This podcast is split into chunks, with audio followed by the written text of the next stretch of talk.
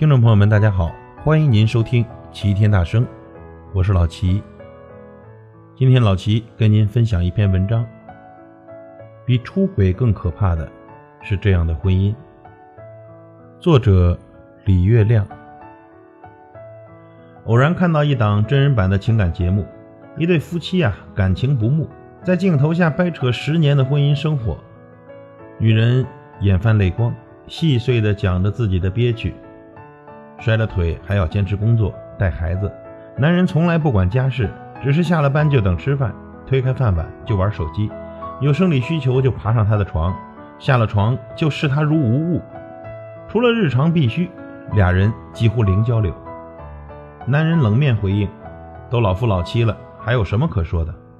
女人看着他无语，继而把目光转向男调解员，想讨个理。可惜调解员显然是站男人这队。几乎略带斥责，你就为这个想离婚？这算什么理由？我跟你说，你老公不错了，赚钱比你多，又老实厚道，下班就回家。现在下班就回家的男人有多少？女人嘴钝，勉强理论。可是我觉得婚姻不该是这样的。调解员打断他：“你就是太矫情。”女人说：“可是我不满足，日子过得特别压抑。”调解员高声说：“那是你的问题。”我看到这里，一声叹息。其实很佩服女人能勇敢地说出这句“我不满足”。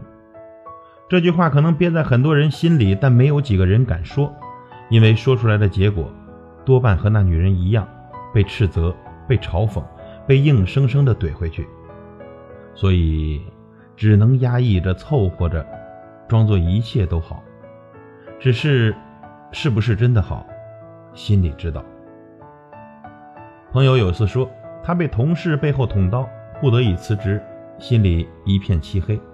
回家跟老公讲，人家一脸嫌弃，给他一句：“还不是因为你自己蠢。”他切着菜，哗哗的掉眼泪。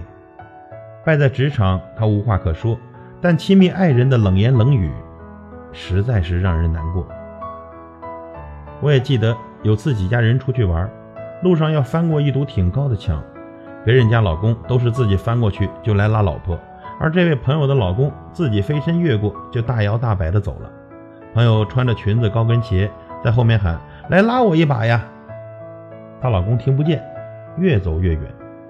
她只好一边骂着这个聋子，一边把手伸向别人老公。我想她老公不是耳聋，是心聋，他的心没有听力，接收不到她的信号，捕捉不到她的需要。自然也就不能给他回应。老婆无助时不懂得拉一把，他沮丧时不能给慰藉，甚至他万念俱灰时还要踩上一脚。但他自己并不认为这有问题，只觉得夫妻本该如此，自己赚了钱养了家，就算尽了本分。老婆的其他需求都是矫情。朋友说，现在已经放弃了跟老公沟通的努力，每次有话想说，都强行憋了回去。因为非常清楚，这话说出来无非也是一个漠然冷淡的回应，只会让自己更糟心。像在跟块会喘气的石头过日子，把日子都过死了。他说：“我理解他的感受，这种聋哑瞎式伴侣的确恼人。有些男人在社会上打马扬鞭，左右逢源，耳听六路，眼观八方，脑子嗖嗖的转。”可是，一回到家，面对朝夕相伴的老婆，他们立刻关掉一切的沟通方式，智商、情商大幅下滑，变成一个又聋又瞎又哑的活物。老婆说什么他听不见，老婆做什么他看不到，他希望了解的，他只字不说。如此，形容为会喘气的石头，也算恰当。女人在婚姻里，通常有比男人更高的精神需求。当她说“我养的兰花开了”时，其实是在跟男人分享喜悦，希望男人能称赞一句“真好看”，而不是随口嘲讽“那破花早就该扔了”。的确，没有爱，没有互动，没有情谊的表达，日子也能过，但那是死日子，会把心过死。如果他所期待的情感交流、精神互通全部被扼住，必然。会深感困顿。这不是矫情，这是客观存在的感受。如果那句我不满足在心里千回百转却说不出口，很容易化作怨恼，化作戾气，势不可挡地冲出来，使关系更糟。男人不知道女人一次次欲言又止的背面堆积了怎样的苦恼、懊丧、压抑，只觉得她吹毛求疵、阴晴无常，于是更加想逃避，想变成一块石头，不听、不看、也不说。如此恶性循环，婚姻渐渐的僵坏。常听夫妻吵架，女人说累，男人皱眉，谁不累？女人就怨，开始唠叨自己每天操多少心做多少事，这男人就烦，觉得这女人呐实在是讨厌。可是若有选择，谁愿意整天以一张哭丧脸来示众呢？他之所以变讨厌，是因为你没有听见他的心。他说累。其实是发了一个渴望你体贴的信号，你只要回一句“辛苦你了”，可能他立马就没事。可是你偏偏跟他硬顶，顶得他满腔的怨愤。明明是一个认可、一句体谅话就能皆大欢喜的问题，却非要弄成化不开的疙瘩，多傻呀！还有，你如果累也可以说呀，他愿意尽己所能为你分担的。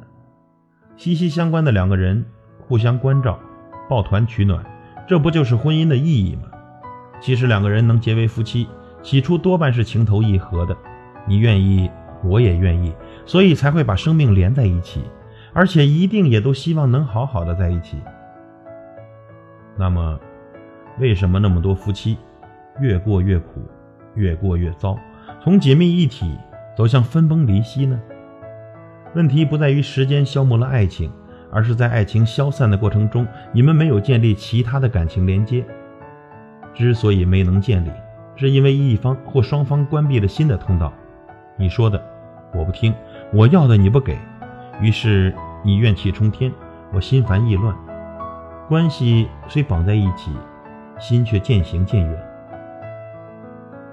夫妻两个人过日子，好比玩两人三足的游戏，你的左腿和我的右腿绑在一起。